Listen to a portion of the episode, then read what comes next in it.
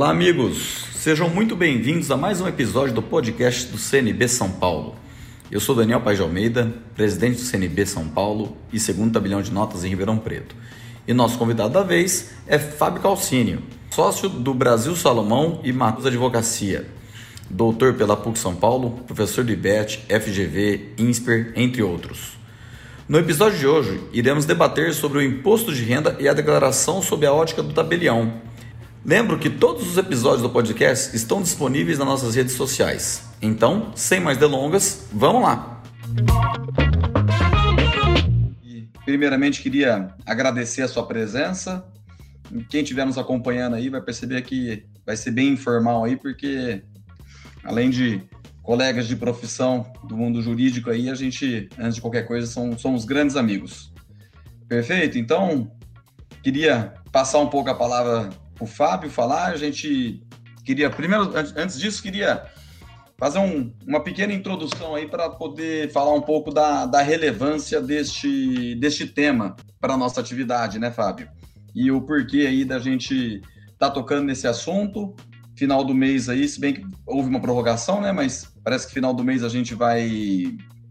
É, a gente teria que fazer a declaração de imposto de renda, mas isso acabou. Provavelmente vai ser muito, vai ser prorrogado aí para final de julho, mas o grande relevância aí desse tema é porque na nossa atividade recentemente, quando eu falo recentemente, é nos últimos anos, eu tenho acompanhado a, a corregedoria considerando como passível de punição administrativa o tabelião que acaba fazendo o recolhimento do imposto de renda de maneira indevida, seja por dolo ou por culpa. Então, eu achei que, a, diante deste fato, que eu não estou entrando no mérito se está certo ou errado, mas diante desse fato, eu acho que está cada vez mais importante a gente estar tá bem atento aí de como que deve ser feito o recolhimento. E por isso eu estou trazendo o Fábio aí, grande especialista, já... Bom, não vou falar do currículo dele aqui, senão pode ser que não dê tempo da gente terminar essa live, mas já foi do CARP, é um grande especialista, então vou passar a palavra para o Fábio e mais para frente a gente acaba aprofundando um pouco aí nessas decisões administrativas aí da, da corregedoria. Perfeito? Boa noite, Fábio. E a palavra é sua. Boa noite, Daniel. Agradeço o convite, né?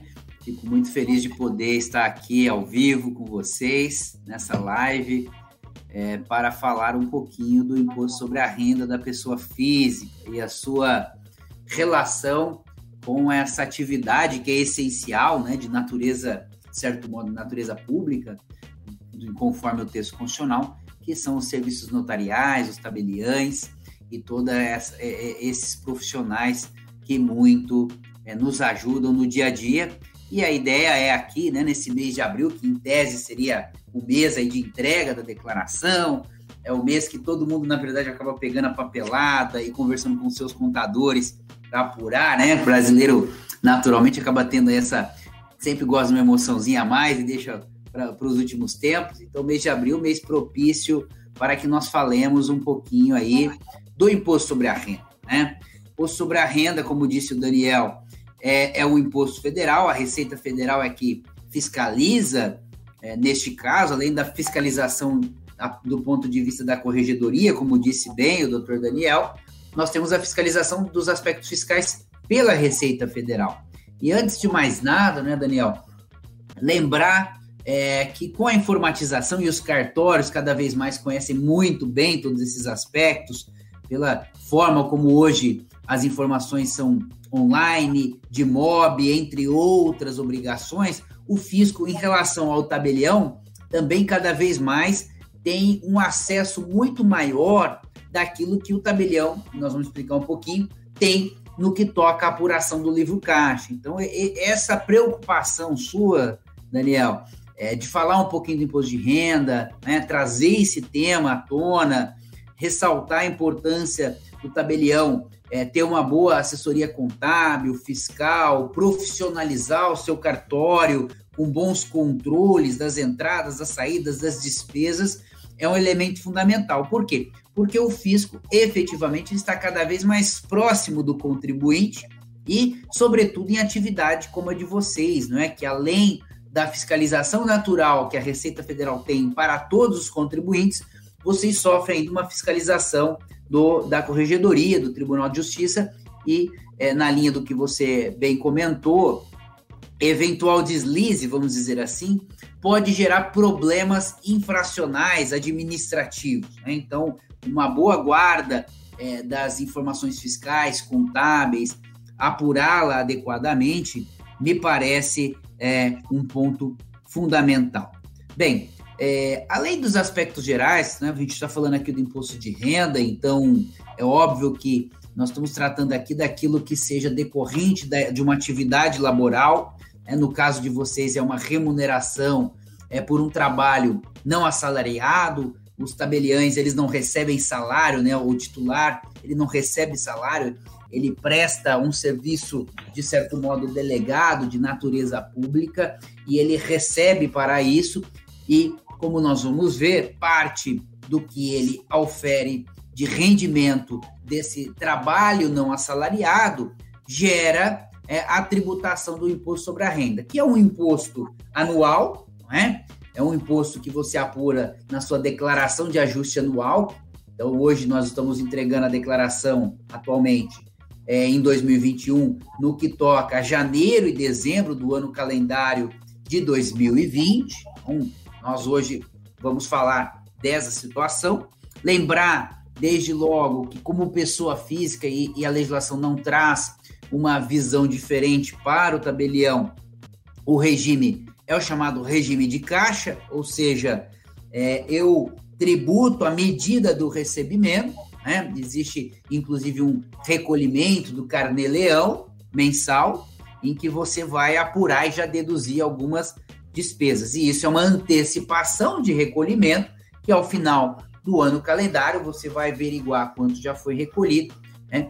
a fazer a apuração de valores né, recebidos, aquilo que efetivamente é renda, nós vamos poder falar um pouquinho disso, aquilo que são as despesas efetivamente dedutíveis e assim é, pagar o eventual imposto sobre a renda em relação a esses valores. Né?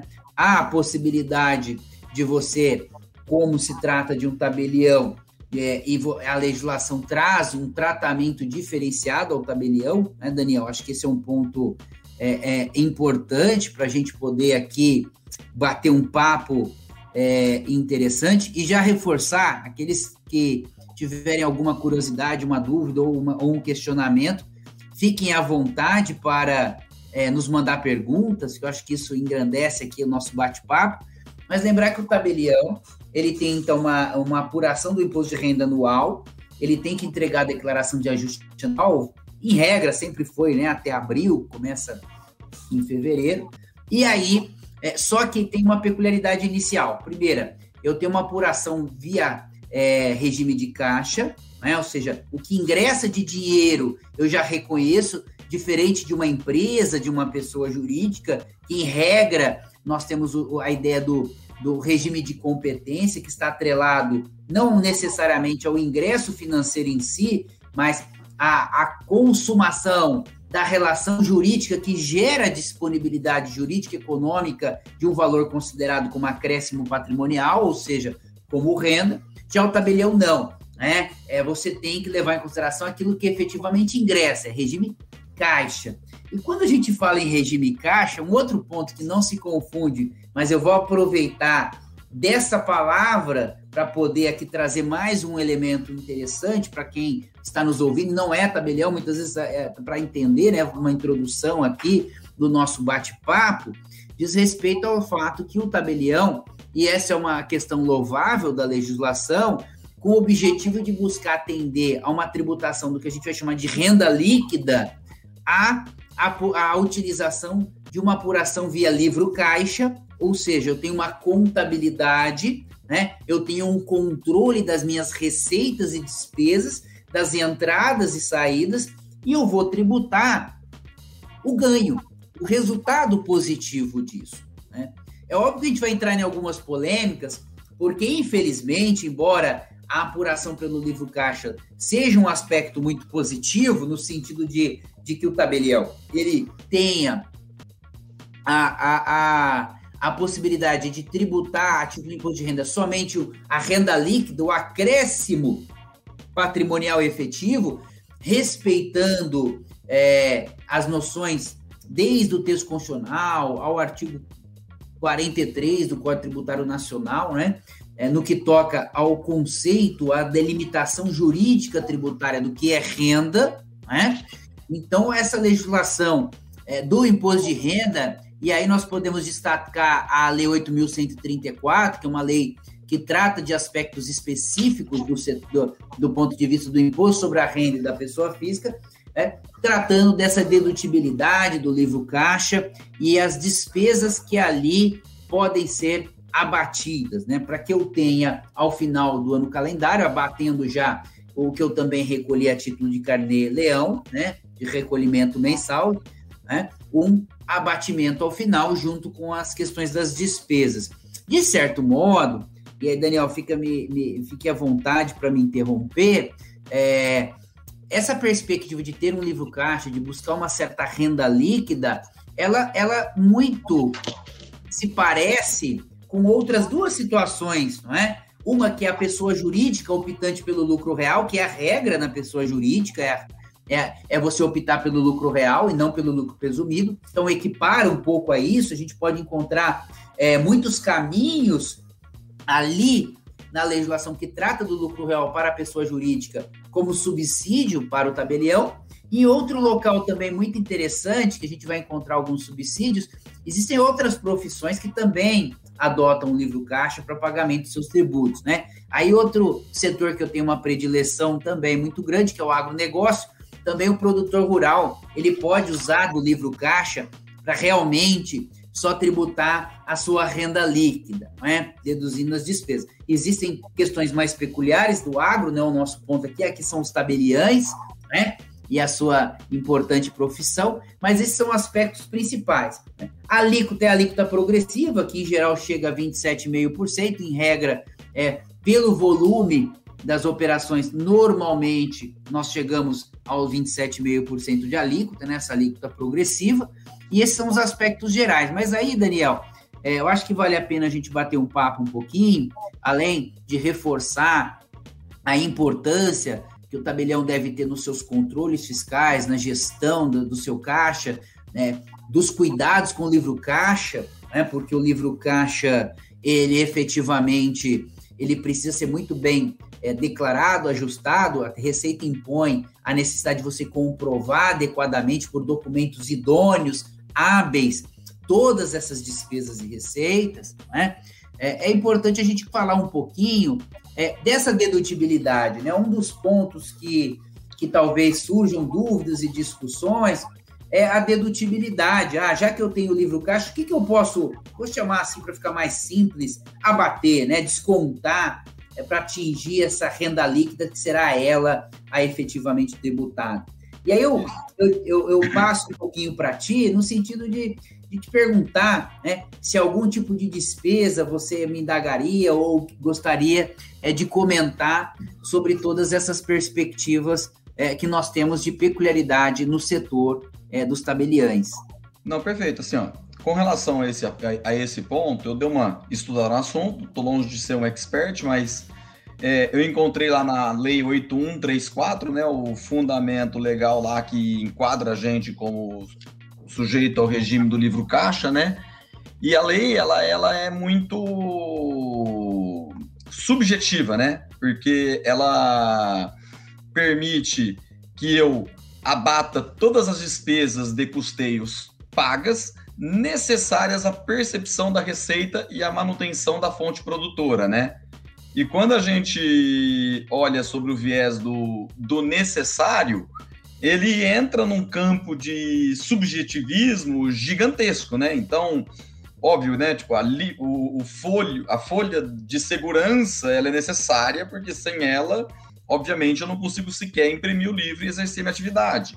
A tinta da impressora é necessária, o aluguel do prédio é necessário, mas tem uma gama de despesas, né, que elas, elas deixam de ser necessárias, deixam, deixam de ser tão óbvias, né, e elas passam no campo do subjetivismo. Então, uma das perguntas aí que a gente recebeu e também fica até uma dúvida minha, por exemplo, o combustível do, das minhas motos que eu uso para poder fazer um delivery de serviços do cartório. Então, lá no cartório de notas, a gente tem mensalistas que pagam pelos serviços de autenticação e reconhecimento de firma, que muitas vezes a gente disponibiliza um motoqueiro para ir buscar esse serviço. Ou eu tenho um escrevente que usa a moto do cartório como, como uma, uma, uma, uma cortesia, né? Para poder levar uma assinatura, o, o, o serviço também de volta que foi realizado.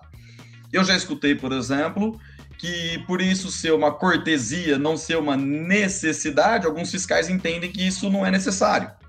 Por outro lado, se eu deixo de oferecer esse serviço, por a gente ter uma concorrência entre os tabelionatos, eu deixo de ter também a receita por conta de não oferecer isso. Então, por que eu ofereço o serviço de cortesia de buscar e levar esses malotes? Eu tenho mais receita.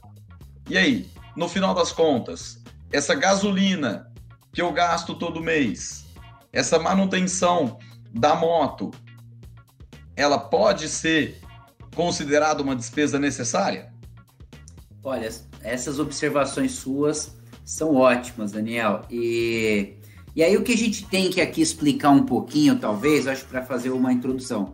É, de fato, né, nós temos que, como há livro caixa aqui, nós temos uma perspectiva de encontrar a ideia de renda líquida, mas é certo que o legislador, ou seja, a lei, ela traçou certos parâmetros para encontrar essa renda líquida. Não é, é, não vem assim da liberdade plena do, do contribuinte escolher como ele vai fazer e o que ele vai deduzir, de fato. Né? Existem alguns parâmetros ou regras né, dentro da ideia de legalidade. E aí, essa legislação que é a 834, de fato, ela estabelece, aí depois isso também consta do regulamento do imposto de renda, das legislações, ela estabelece parâmetros, né? Parâmetros para isso. E além das remunerações, então, para a gente só aqui lembrar, né? O pagamento é, do salário dos empregados, né, da a folha de salário, as, o próprio tributo desses, desses, desses empregados, por exemplo, são é, alguns tipos né, é, de despesas, vamos dizer assim, né? é, que você efetivamente pode é, despender. Né? E um dos dispositivos, aí tem emolumentos, que a gente vai falar um pouquinho mais, alguns outros aspectos, mas um dos, dos pontos interessantes, e a pergunta do Daniel é bem é, capciosa, né? Porque, de um lado, nós temos como regra geral, ou até uma norma aberta aqui, uma, uma norma aberta, o quê? É, a possibilidade de deduzir como despesa de, de custeio tudo que for necessário à percepção da receita exercida pelo tabelião ou né, manutenção da, da fonte produtora, da fonte produtiva, que é o exercício da atividade de tabelião. Né? Tudo que envolve o exercício da sua atividade. Né? É óbvio que tem que ser algo, como diz aqui, fazendo um paralelo com o imposto de renda da pessoa jurídica, onde essas questões são muito exploradas há muito tempo. Né? Ora, é, eu vou avaliar se a despesa é usual, normal e necessária, ou seja, se é natural daquele negócio, daquela atividade, me utilizar desse tipo de despesa para poder exercer minha atividade. O necessário aqui, né, Daniel, é, penso eu, que ele não pode ser visto como algo imprescindível, porque é, existem muitas situações que não são imprescindíveis, mas como você bem trouxe, tem total correlação com o exercício da atividade, né? É algo que agrega valor à atividade, de tal modo que é normal, usual e é necessário, né? São situações que, como você disse, disponibilizar é, esse tipo de situação como um transporte, uma entrega, né? Uma entrega de, de um documento e, e vice-versa, algum tipo de situação como essa, é algo que agrega valor à sua atividade e tem total correlação com ela. O grande problema no que toca a sua pergunta, né? Esse é um ponto aí, por isso que eu disse que ela era um pouco mais capciosa, né? Ele disse que é meu amigo, mas ele quis fazer uma pegadinha aqui, né? Ele quis, ver se eu, tinha, se eu tinha lembranças aqui da legislação. Mas a legislação, ao mesmo tempo que ela diz, ó, emolumentos, despesas de, de folha é, e, as, e as despesas de custeio, as necessárias atividades são dedutíveis, é, essa mesma legislação traz algumas vedações expressas, não é? E aí, quando a gente, embora seja uma exceção à regra, as vedações, como estão previstas em lei, é um aspecto que a gente não pode ignorar, né? É óbvio que as vedações precisam ter é, alguns parâmetros de interpretação. Primeiro, como é uma vedação que é uma exceção à regra que é a dedutibilidade para se buscar a renda líquida, ao que realmente é, ou seja, eu tenho que tributar do tabelião aquilo que ele realmente ganhou. E houve de acréscimo patrimonial, não posso tentar tributar despesa, né? Então, eu tenho que sempre partir dessa premissa e da regra geral que é a dedutibilidade para atingir esse fim. Então, as, as restrições devem ser sempre interpretadas de forma literal e, e, na minha leitura, até de forma restritiva. Não pode o fisco fazer uma interpretação ampliativa ou até usar as hipóteses de vedação da legislação que estão lá no artigo 6 dessa lei 8.134 para expandir para outras vedações. Então, são premissas muito importantes que a gente tem que ter aqui. E aí, falando da despesa de, de transporte, locomoção, a gente sabe que lá na legislação ele falou, ó, essas pessoas que fazem do livro caixa, é, salvo se for o representante comercial, né, autônomo, ele pode deduzir. Ou seja, em, em síntese, as demais não podem. Então, como regra, uma despesa é, de transporte e locomoção é, não pode ser objeto de é, dedutibilidade. Agora, em que sentido o legislador buscou tratar dessas despesas de transporte? Eu acho que esse é um ponto. Né? Ele quis dizer, por exemplo, o vale transporte do empregado, vinculado muitas até à convenção coletiva, ou ele está dizendo o motoboy, né? Que é muito costumeiro esse tipo de atividade. Ou, ou é algum outro tipo de locomoção do tabelião, como, por exemplo, se ele precisar ir a uma reunião na corregedoria em São Paulo. Né? A gente percebe que todos esses contextos eles têm total relação com a atividade do tabelião. Né? Então, assim, é, esse é um ponto. Em regra, o que a gente pode dizer com toda absoluta é, tranquilidade é que, infelizmente, a visão da receita é a mais ampla possível. Então, Daniel, esse tipo de, de entrega de transporte, normalmente ele tem sido vedado.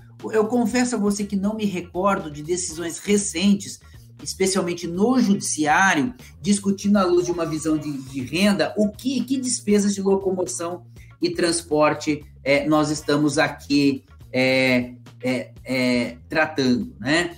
É, se são todos os tipos e qualquer hipótese ou se efetivamente alguma específica, né? Não há essa clareza na legislação, porque se a gente fizer um paralelo com o representante comercial, de fato, o representante comercial ele tem que viajar, ele tem que visitar clientes, então essa despesa naturalmente, é, para ele é, é óbvio que seria dedutivo e está aqui na lei expressamente. Agora, por outro lado, é, é, vamos fazer um paralelo. Será que é só essa que, que o fisco quis, então, por lei, vedar? Então, o tabelião, se ele tiver que se dirigir a um cliente, ele optar pelo Uber, ou ele optar por um táxi, for até o, o seu cliente, ele, ele não pode deduzir essa despesa, mas se for um outro tipo de entrega, né, rápida, isso já poderia cair numa outra forma de interpretação que fugiria essa exceção. Acho que esse é um ponto é, é para se discutir. Mas, em regra, Daniel, acho que você queria fazer uma observação. Penso eu que há uma negativa, né? O, vamos dizer, o senso comum da Receita Federal tem negado essa situação. É, é, é, isso que a gente tem escutado aí de alguns colegas que foram fiscalizados, né? De que essas, essa gasolina, essa combustível, né? Que você usa para poder abastecer as motos do próprio cartório, para poder fazer a, a, a entrega e a retirada desses malotes, desses serviços, que não poderia. Mas a minha sensação como tabelião é que isso é um absurdo, porque é necessário sim. Se eu não tiver este serviço, eu não presto. Ou seja, eu vou perder esse serviço. Então, acaba sendo necessário. É, aí eu até te devolvo a pergunta para poder até aprofundar um pouco mais não nessa questão do combustível em si, mas, por exemplo, perfeito, a Receita tem essa visão restritiva. Então, se eu sou autuado, eu vou discutir administrativamente e eu perdendo administrativamente, eu teria que me socorrer ao judiciário. E como que seria essa interpretação no judiciário? O judiciário costuma seguir muito o que é decidido no âmbito administrativo tributário ou o judiciário ele consegue ter uma visão realmente mais imparcial e analisar a questão de uma maneira um pouco mais é, prática, né? mais realista? É, muito bom, Daniel. Eu acho que outro ponto, aproveitando a sua pergunta, mas fazendo um paralelo com a questão da, do transporte, é, a legislação ela, acaba, ela traz também que a depreciação não é, de instalações, máquinas e equipamentos, ela também aqui é, é, e despesas de arrendamento, né, é, também não são autorizadas, né? Diz lá que é cota, cota de depreciação, porque os ativos é, você tem um, um, tempo de vida útil, então por isso se usa a expressão depreciação, não é? Então esses ativos como um equipamento, é, uma construção, coisas do tipo, né? Um computador, coisas do tipo, ou é, arrendamento, né? É, teria aí é, uma possibilidade, uma negativa do poder público. E aqui eu faço essa observação porque, de fato, está dizendo o seguinte: ó, se eu comprar um, um computador, né, que é essencial, né, eu acho uma crítica enorme aqui essa vedação, né, um computador, um, é, um scanner, é, né, celulares, né, muitas vezes necessário também, outros equipamentos, embora sejam usuais normais necessários à atividade, há uma vedação expressa. Mas tem alguns pontos interessantes, né? Porque a parte final fala em arrendamento, né? É arrendamento em que sentido, né? arrendamento mercantil, né? É, que tipo de arrendamento? Eu, em que sentido eu vou usar a palavra arrendamento? Porque é, o legislador tributário, quando ele usa a palavra arrendamento, inclusive no imposto sobre a renda, e aí é para entrar num ponto também interessante, Dani, é que é o seguinte: e o aluguel? Né? E o aluguel? Porque nós temos algumas operações típicas contratos típicos de arrendamento, o leasing, né? É, que pode ser financeiro ou não, né? O arrendamento mercantil que se fala de, de itens, né? E, e, e, esse é o termo técnico para arrendamento, né? Só fala arrendamento na, nessa lei, isso é interessante. E aí, por que, que eu faço esse paralelo? Daquela questão de interpretar é, literal, de forma literal e muitas até restritiva, por ser uma exceção à regra geral da renda líquida e da dedutibilidade. E se eu alugar um imóvel? Né?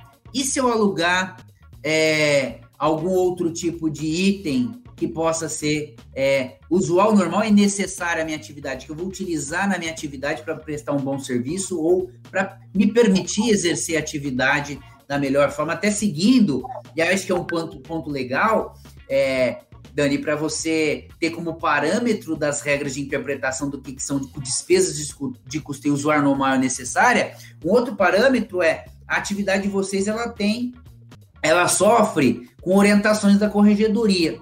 Então eu vejo aqui que toda a legislação e orientações e imposições normativas que vocês sofrem da corregedoria sobre determinados procedimentos é, que impõem alguma despesa a vocês, para mim, isso é mais que obrigatório ser cumprido. E, portanto, todo esse tipo de despesa que estiver atrelado a esses aspectos, é outro ponto importante, com certeza tem que ser dedutível. Então, se a corregedoria traça parâmetros de atendimento, traça é, comportamentos, condutas que o tabelião tem que ter, qualquer despesa que seja gerada por esse tipo de exigência ou imposição é, normativa, vamos dizer assim, é, de, de, de regulação da atividade de vocês, de, de fiscalização, também tem, tenha como parâmetro que deve ser dedutível. Agora, falando do aluguel, por que, que eu digo? Agora, deixa eu, penso, posso interromper? Até por conta desse, desse ponto que você tocou, é um ponto que é, é, é muito sensível, inclusive veio uma pergunta aqui da, da Kerley Lacerda Cardoso. E realmente é um ponto sensível aí que a gente conversa no nosso dia a dia, por exemplo, eu não posso lançar como despesa bens duráveis. Né? Então, quando a gente fala de um computador, na verdade o computador quase que não é durável mais, né? Igual o celular, né? Ele já foi durável, né? Hoje não é mais. Mas enfim, neste ponto aí, recentemente teve um provimento do CNJ que obrigou investimentos vultuosos em, em informática. Exigiu para cartórios que têm um determinado volume de serviço que tenha uma sala específica para poder ter o seu servidor. Exigiu que o servidor tenha um monte de requisito técnico. Então, os investimentos foram por uma imposição normativa e necessários para fazer, só que com a aquisição de bens duráveis. Então eu tive que adquirir um servidor novo, eu tive que adquirir um rack novo, eu tive que fazer uma sala dentro do, do cartório para poder atender esses requisitos, ou seja, eu tive despesas expressivas, parte com reformas internas estruturais, parte com aquisição de bens que o hack definitivamente durável, vai ficar muitos anos lá. Um servidor durável, porque realmente ele tem uma vida útil considerável. E aí, esses bens que foram adquiridos por imposição compulsória normativa, sendo durável, eu poderia de alguma forma interpretar que eles seriam passíveis de abatimento das minhas despesas? É. Essa, essa é para pegar também, né? Essa é maldosa. Essa é boa, essa é boa, né?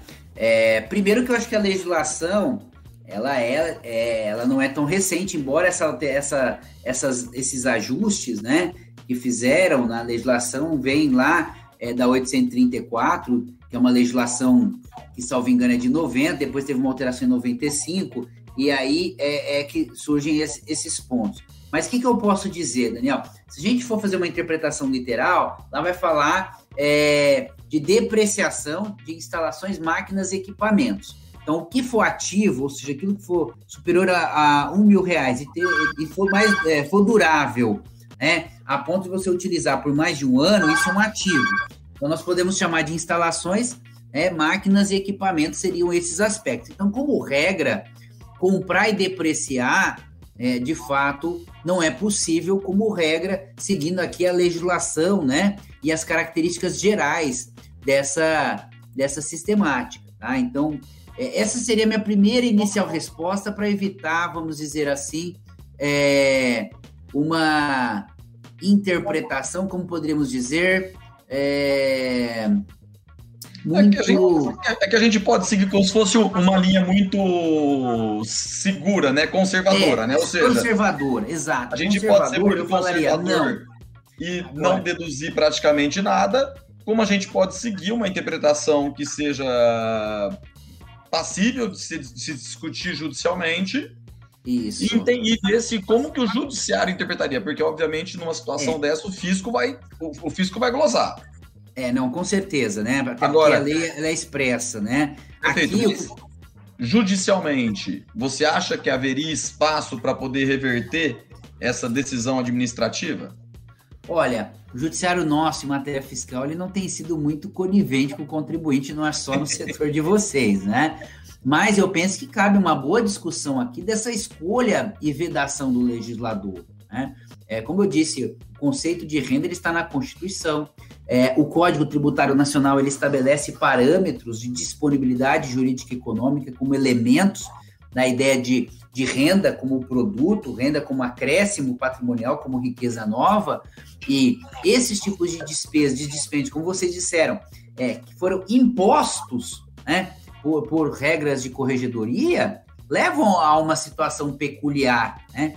E falando do arrendamento ainda, o que eu queria dizer, é, quando a lei para a pessoa física fala em aluguel, não fala em arrendamento, fala em aluguéis. O que eu quero dizer com isso? Por exemplo, aluguéis de prédios.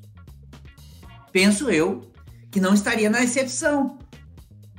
Então, se você aluga um, um local e paga um aluguel a pessoa física ou jurídica em relação para ali prestar o seu serviço essencial, que é, né, de tabelião, de notarial, é, se a gente olhar as exceções, não é instalação é, no sentido de, de depreciação, penso eu, até porque nós estamos falando de pessoa física aqui, então eu penso que é, tem abertura numa literalidade do, da própria vedação para algumas discussões.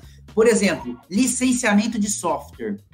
licenciamento de software, em regra, tem uma amortização, não é uma depreciação.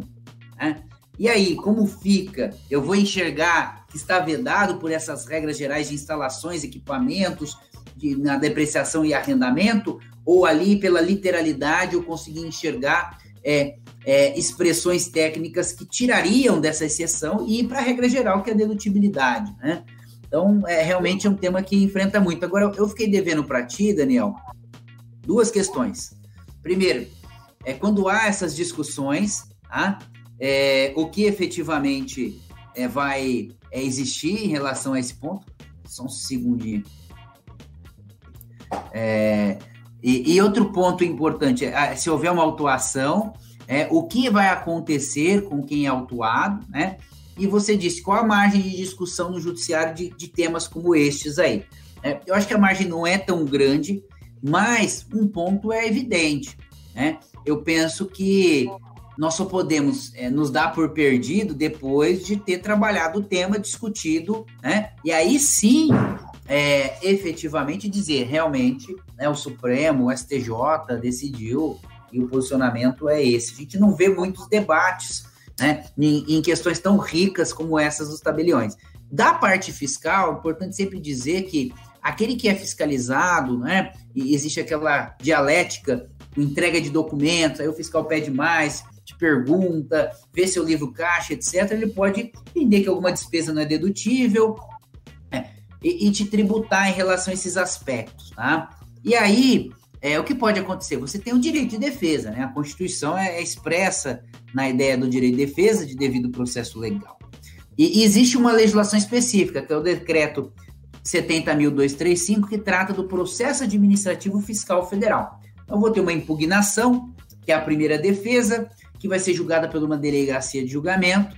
Né? Hoje, basicamente, tudo virtual, né? Com essa pandemia. Hoje o processo é todo eletrônico, basicamente, também, embora na pessoa física ainda você pode receber em papel e até protocolar via correio, embora a Receita agora abriu uma forma de protocolo eletrônico para as impugnações das pessoas físicas, e depois chega no tribunal. O tribunal administrativo, que nós temos nesse caso, é o CARF, né? Conselho Administrativo de Recursos Fiscais. E lá nós temos um sistema paritário, ou seja, quatro do contribuinte, quatro do fisco, digo, de escolha e indicação, né? E, e que são Mas conselheiros. Esses, esses, do, esse, esse do nosso lado aí, eles, eles são do nosso lado mesmo? Ou eles não, não, é, é, é mais... tem, Exato, Daniel. A gente tem que. Não pode confundir é, é, a forma de, de escolha e composição do tribunal com o momento do conselheiro como julgador. Né? Embora seja paritário dentro dessa perspectiva de escolha, ou seja, parte vem da sociedade civil, as confederações indicam, com base em certos currículos, esses currículos eles são analisados por uma comissão, tá? que participa o AB, o próprio CARF, é, professores renomados, e aprovando esse currículo numa lista tríplice, ainda tem a escolha do ministro, tá? É, falando do contribuinte. Do fisco é um pouquinho, entre aspas, um pouco mais obscura essa escolha, não é tão transparente como do contribuinte. Mas para chegar aonde, que eu quero aqui comentar, né? Eu já fui conselheiro também, posso é, falar disso um pouquinho, tá? É, o que, que acontece na prática? Quando você se torna um conselheiro no julgamento de um caso, você tem que ser técnico, ali você tem que ter a imparcialidade, né? A partir do momento que você se veste como conselheiro, você não é nem do contribuinte nem do fisco, você é conselheiro é, com a função também pública, como a de vocês, de ter o quê?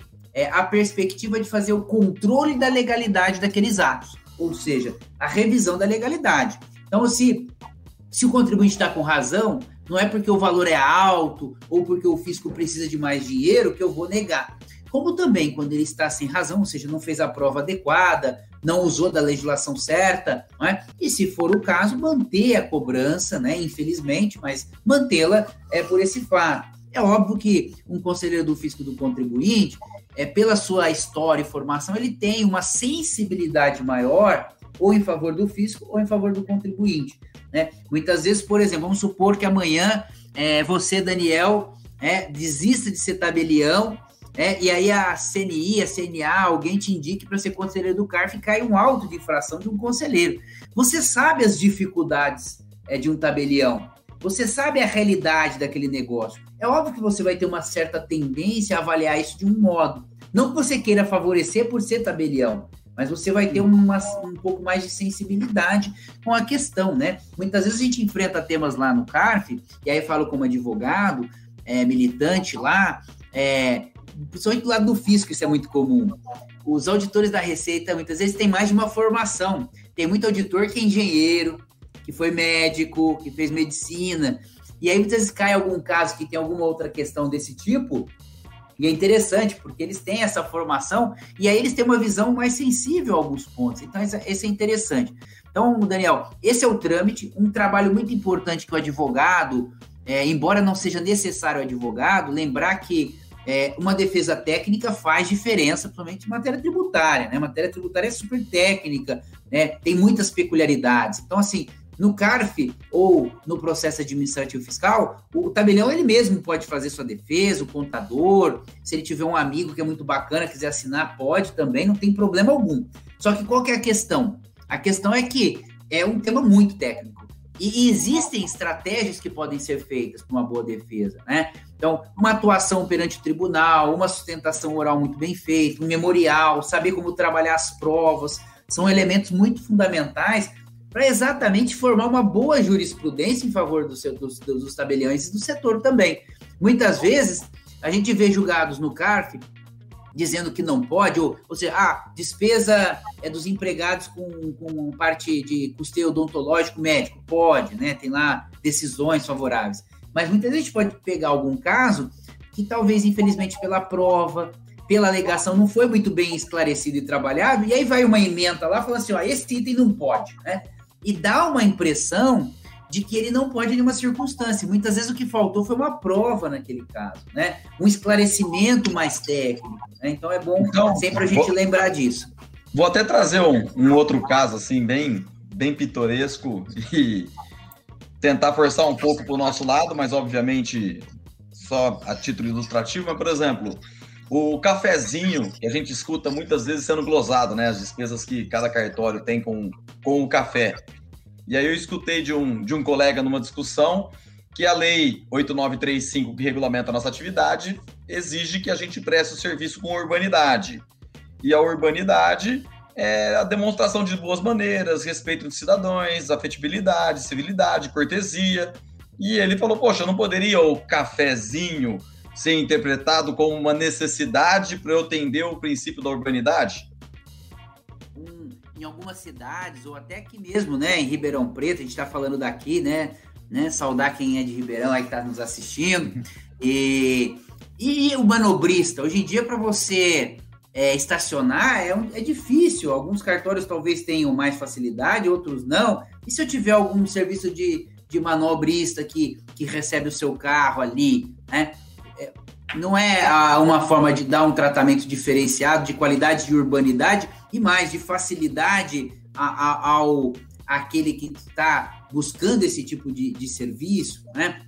O segurança, muitas vezes, que infelizmente sabemos que, a gente sofre aí muitas vezes algumas questões de insegurança, né? Então, ter um segurança para as pessoas poderem chegar com tranquilidade naquele local. Então, existem realmente situações mais limítrofes, né? Óbvio que alguns temas a gente não entrou muito aqui, mas todas aquelas despesas vinculadas aos empregados, é, internet também, outros pontos, esses daí são tranquilos, a gente aqui não está debatendo as questões normais. Né? Lembrar que advogado, consultoria jurídica também é essencial, né? O tabelião muitas vezes se valer, precisa de uma assessoria, uma dúvida tributária, uma dúvida é, registral mesmo, uma, ou uma dúvida contratual em que ele, para prestar um bom serviço aos seus clientes, ele quer se valer de alguém ali para dar esse suporte, dar tranquilidade a quem ali está, né, para lavrar uma escritura, tudo mais.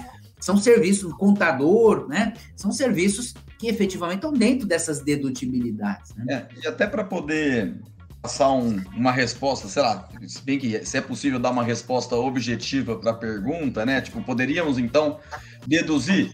Bom, na minha opinião, eu acho que tá numa zona cinza, não é uma questão tão branco e preto, né? Então, muito dessas discussões, você tá no branco e no preto, então cabe você, a tabelião, escolher se quer correr o risco ou não, de lançar essas despesas. E aí, indo até e fazendo um paralelo com o que eu falei no começo da live, das, do, do, ponto de vista da corregedoria, né? Que, poxa, mas então se eu escolher um caminho cinza, né? Se um, um caminho de lançar, por exemplo, o, a aquisição do novo é, servidor como despesa, né? Então eu vou ser punido administrativamente?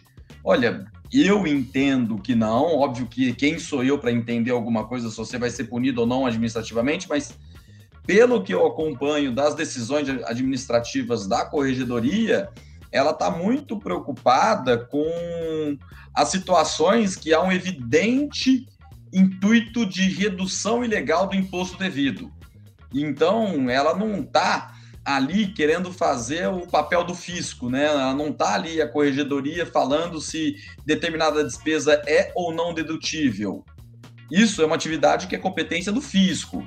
Ela está ali para poder ver se o tabelião agiu de maneira dolosa, e aí eles citam até a culpa, mas eu não quero entrar no mérito do tamanho da culpa, eu entendo mais que seria uma culpa do, do dolo eventual, né? Que quando você realmente acaba usando o lançamento de despesas com o objetivo primário de não pagar o imposto. Se é uma situação que ela é cinza, você não vai ser punido administrativamente, até porque essa questão de ser discutível, você vai discutir isso com o fisco, e se você não concordar com o fisco, você ainda tem o judiciário. Entendeu? Então. Tem judiciário é... parcelar, né? tem refis, tem outras outros caminhos. Então, não é para também assustar todo mundo e falar, poxa, então eu tenho que pagar todos os impostos, não posso lançar nada como despesa, porque senão eu vou ser autuado pelo fisco e autuado pela corregedoria. Fala, não, não é isso. O que eu acho corregedoria... que a culpa, Daniel, eu acho que a culpa aí, é, eu acho que não é, eu sou mais da área tributária, não sou, mas tem aí, sempre tive muita paixão pelo direito público, né, direito administrativo, questões sancionadoras, mas fazer um paralelo, eu acho que é aquela chamada culpa grave, né, que ela quase se aproxima de um dolo, né?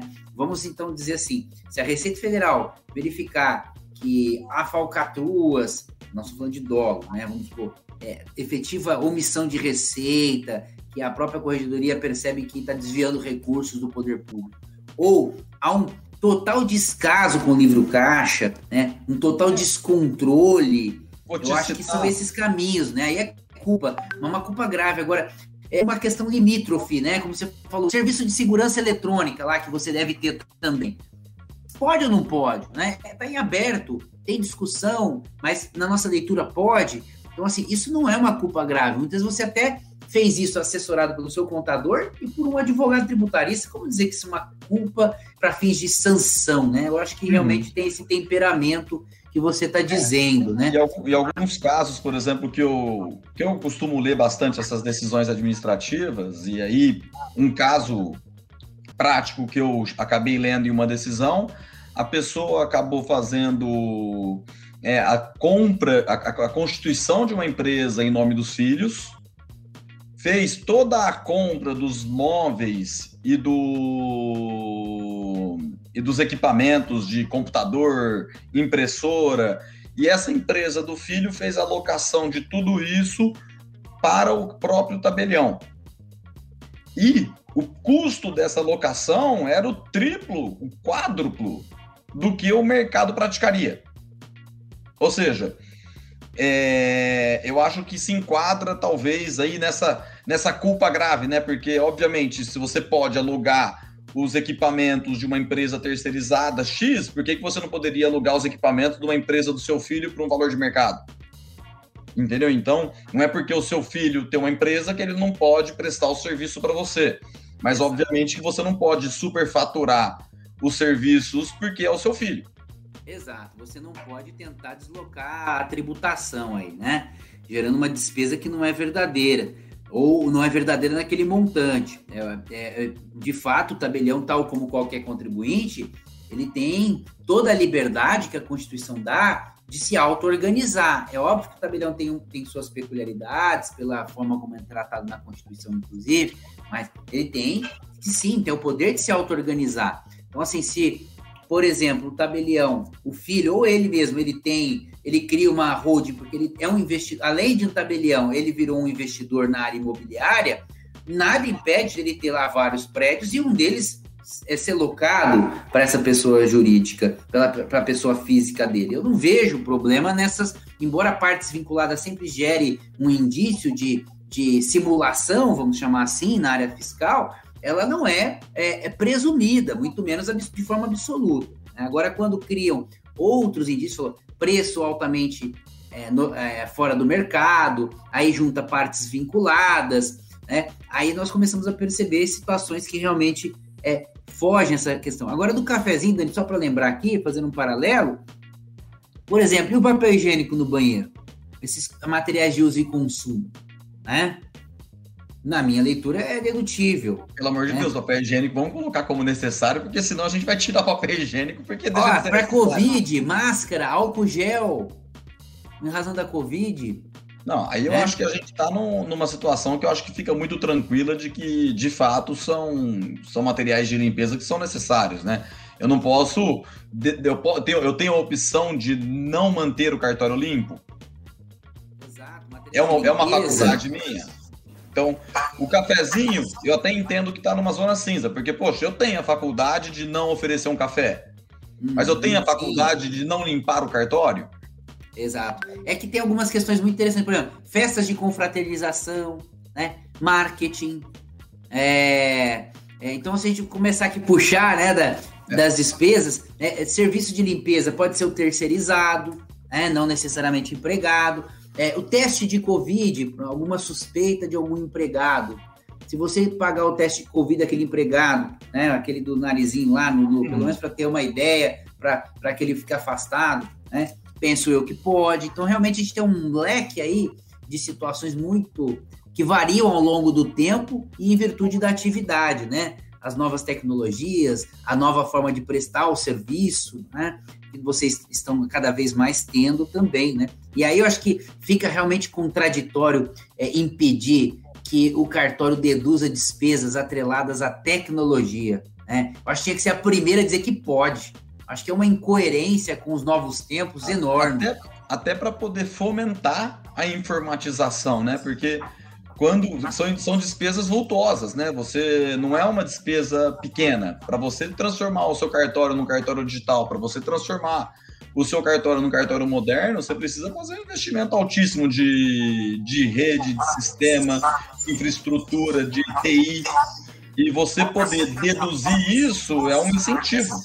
É, e aí eu te pergunto, por exemplo, é, por que não, é, não deduzir nesses momentos de, de, novas tecnologias, né? Hoje em dia, é, as épocas em que você tinha que fazer atendimento online, ou seja, dependendo da situação de Covid, por exemplo, é, a prova maior é de que a informatização foi essencial, porque você não conseguiria nem mesmo prestar adequadamente o serviço público que vocês exercem é, em momentos como esse. Né? Então, realmente, acho que é algo para se discutir muito essa questão das tecnologias, né? Porque de fato ela, ela é muito importante para o setor de vocês e não para o setor pensando no Daniel ou no Fábio ou no José como tabelião para pagar menos IR.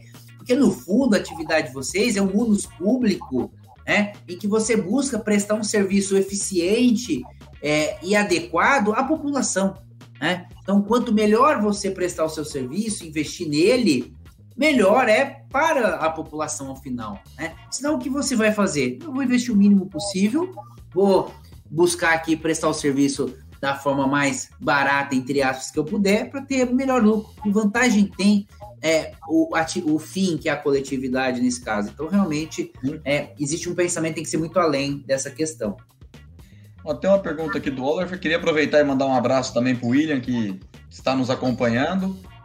É, o Oliver Tadeus, ele perguntou se, no caso do carnê-leão, é sobre arrecadação bruta ou líquida? O carnê-leão, ele permite, na legislação, as dedutibilidades. Então, se a gente pegar a própria legislação, ela faz, quando fala do carnê-leão, né, do pagamento mensal, é, via caixa, como, como é a, a legislação nesse caso, ela fala é, da possibilidade das deduções do artigo 6 Então, por exemplo, que eu pago de folha, né, os tributos, essas despesas usuárias necess normais necessárias, na minha leitura, podem ser objeto é, é, de dedutibilidade, né? Parecido, algo quase que parecido com uma estimativa mensal da pessoa jurídica, né? Então eu penso que sim, né? Porque senão seria realmente é, quase que confiscatório e não, não seria muito à luz da, da ideia de renda e de, e de capacidade contributiva, que é um princípio importante do imposto de renda, essa questão. Imagine o tamanho de, de ingressos que vocês têm.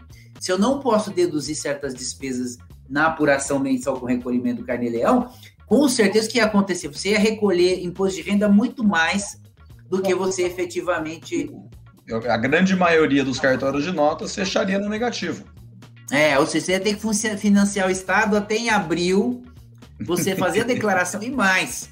Aí depois você pedir a restituição. Embora no imposto de renda pessoa física o governo até que é muito eficiente, mas você imagina, você tem que financiar a sua atividade basicamente um ano, né? Aí depois pedir de volta. No outro ano, de novo.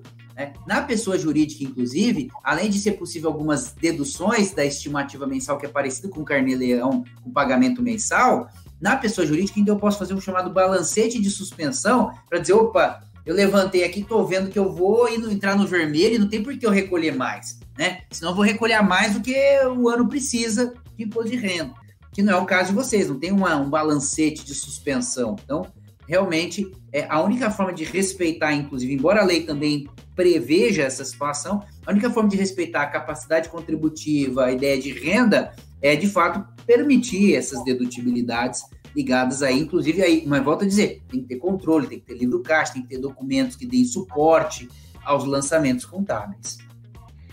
É, e também veio uma pergunta aqui do Gustavo Silveira, falando que precisamos entrar no Simples Nacional. Você fala, olha, isso daí é, é muito complicado, né? Porque a não ser que seja uma faculdade, né? E, primeiro, é uma decisão política, né? Não é nossa, né? Então, não é a gente que vai decidir se a gente entra ou não no Simples Nacional.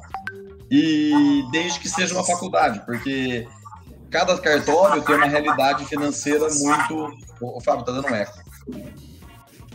Cada cartório tem uma tem uma realidade financeira muito diferente, né? Então, tem cartórios de menor porte que tem um faturamento pequeno, mas tem uma rentabilidade líquida grande, e tem cartórios que são maiores, que têm um faturamento muito grande, mas uma rentabilidade líquida muito pequena. Então, quando você entra numa alíquota fixa, você acaba gerando discrepâncias muito grandes. Então, não é uma situação tão simples. E sem falar que a decisão é política, né? Nossa, né? Então quem decidiria isso seria o governo e não nós, mas não necessariamente entrar no simples e entrar numa alíquota fixa seja sempre uma, uma boa alternativa.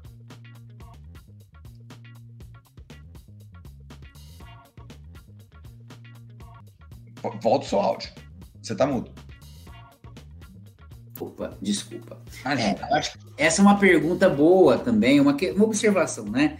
É, algumas questões eu acho que é interessante que, primeiro, nem sempre o simples, dependendo da faixa de receita, é o regime tributário mais vantajoso. Nós estamos acostumados aí a várias atividades e empresas, nem sempre vai ser o mais vantajoso. E nem, nem, nem sempre também é simples significa mais simples do ponto de vista de apuração, tá? Mas dependendo da estrutura onde vocês se encaixarem no Simples Nacional, pode ser um bom pleito, sim, tá? Principalmente se a folha for para dentro, ou seja, o imposto de renda e a folha for para dentro. Agora, é, é importante dizer que nós temos que ter uma outra característica de, de tabelionato, porque o simples normalmente é para pessoa jurídica, né? Ou microempresário individual, coisas do tipo. É, eu acho que é uma, uma questão mais complexa para enfrentar de naturezas jurídicas. Mas, por exemplo, o advogado, coincidentemente, eu estava na, na, no Conselho Federal da OAB, na Comissão de Direito Tributário, que trabalhou o projeto e conseguiu,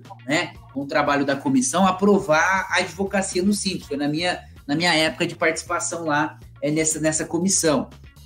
Foi um trabalho, como você disse, Daniel, um trabalho técnico, mas ao mesmo tempo muito político para demonstrar essa necessidade, porque o Simples Nacional ele é regulado por lei complementar. Então, o quórum de aprovação no Congresso é maioria absoluta. Então, é um trabalho um pouco mais complexo, mas é algo que vale a pena avaliar, né? Mas sempre dando essa liberdade ao contribuinte de escolhas de regimes tributários, né? E voltando aqui, já que temos mais quatro minutos, então vou responder a última pergunta aqui e encerrar, porque senão vamos estourar e o, o, o Instagram corta a gente. Boa noite. O contador diz que não podemos deduzir os computadores e impressoras adquiridos porque não é despesa, e sim patrimônio. Ele está certo? Se você me permite, queria ver se consegui compreender tudo e aí você até me, me corrija se eu estiver errado. Pelo que eu entendo e entendi das exposições do Fábio, é, se você for seguir a literalidade do que está na lei e nos regulamentos, você não pode deduzir. Então, um contador, do ponto de vista técnico e literal, ele está absolutamente correto na interpretação dele. O que o Fábio quis dizer, e pelo menos foi o que eu entendi, é que isso pode ser discutível, pode ser passível de outras interpretações, especialmente quando é uma aquisição impositiva de normativa de corregedoria ou do Conselho Nacional de Justiça e sendo impositivo, seria passível de discussão, mas obviamente que se você for fiscalizado, você definitivamente ou muito provavelmente será autuado, mas isso não impede que você discuta isso judicialmente. Compreendi muito bem o que você disse ou tem alguma ressalva para não me dar um 10? Não, nota 10 aí, aquele 10 antigamente os professores colocaram, é ótimo, né? Parabéns, né? Uma carinha, né? É isso mesmo, Daniel. Assim, o contador está corretíssimo, né? É a visão conservadora que vocês devem ter como regra, inclusive, até como você disse, para evitar talvez alguma má interpretação da corregedoria e gerar alguma, algum dissabor ali é, na corregedoria. Mas muitas vezes tem pontos que merecem essa, é, essa não precisa ser omisso no sentido de não aceitar passivamente algumas imposições e arrumar um jeito de discutir. Eventualmente, por exemplo, buscar, se isso for relevante, uma medida judicial para discutir um conceito diferente, um conceito de renda, né? um conceito é, constitucional de renda ou à luz do Código Tributário Nacional. Né? É, eu acho que essas situações que são cinzas, eu acho que são essas situações que cada tabelião deve, dentro da sua assessoria jurídica, dentro da sua relação com o seu contador, fazer uma avaliação de custo-benefício versus risco, né? Então, poxa, se está dentro de uma interpretação que você, dentro da sua assessoria jurídica, julgou que o risco vale a pena correr, você lança como despesa. Se você, dentro da sua assessoria e convicção, acha que é um risco que não vale a pena correr, você não lança. Então, eu acho que tem muitas situações aí que elas estão numa zona, numa zona cinza e que cada tabelião tem que tomar a sua decisão e se ele tiver realmente numa questão de interpretação, ele não precisa se preocupar com uma fiscalização do ponto de vista correcional, e sim apenas a fiscalização do próprio fisco mesmo. É, eu acho que esse é o caminho, né? O caminho é tentar buscar regras de compliance, tentar seguir a legislação da melhor forma possível. Não, lógico, pagando tudo que é devido, mas o que é efetivamente devido e aquilo que gera controvérsia, muitas vezes não é muito válido também gerar muito risco, mas, por outro lado, é, talvez usar do judiciário, que é o caminho adequado dentro do Estado Democrático de Direito para se questionar aquilo que uma lei possa ser inconstitucional, né? Como é o caso a gente pode dizer aqui. Perfeito. Bom, estouramos nosso tempo, então queria encerrar e, primeiramente, agradecer imensamente a participação do Fábio, a disponibilidade dele para poder ter esse bate-papo com a gente, passar a visão dele como tributarista e advogado da área e, e ver se a gente pode pegar outros assuntos aí que vocês mesmos sugerirem no CNB, no, no Instagram do CNB ou nas nossas redes sociais aí, para a gente poder trazer mais, mais debates. Vai ser Muito... um prazer, viu, Daniel? Obrigado pelo convite. Acho que tem outros temas que interessam a vocês. Ganho de capital, por exemplo, é um ótimo, né? Olha quem, quem, quem deve estar aí. Olha quem chegou. Olá! Mas, por exemplo, ganho de capital, acho que é um tema interessantíssimo. A tributação no setor imobiliário, acho que interessa muito a vocês. são temas aí que a gente vai estar sempre à disposição que precisar para trocar ideias e conversar com todos. Perfeito. Então, ó, muito obrigado. Dá tchau, Bebela. Fala tchau. Tchau. Vamos mandar beijo. Bom, tchau. boa noite a todos. Muito obrigado. E se tiver dúvidas, pode mandar nas nossas redes sociais aí que a gente, na medida do possível, vai respondendo. Um grande abraço. Bom, amigos, espero que tenham gostado. Existem muitas particularidades em torno do tema, mas conseguimos tocar em alguns pontos importantes e atender algumas dúvidas de vocês. Agradecemos a sua participação e interação. Agradecemos também ao Dr. Fábio Calcini pela presença e ótimas explicações sobre o tema. Esperamos contar com você, Fábio, mais vezes. Não deixe de compartilhar o nosso podcast com seus amigos e conhecidos. Nos siga nas redes sociais e fique por dentro de todas as novidades notariais. Eu sou Daniel de Almeida. Até a próxima!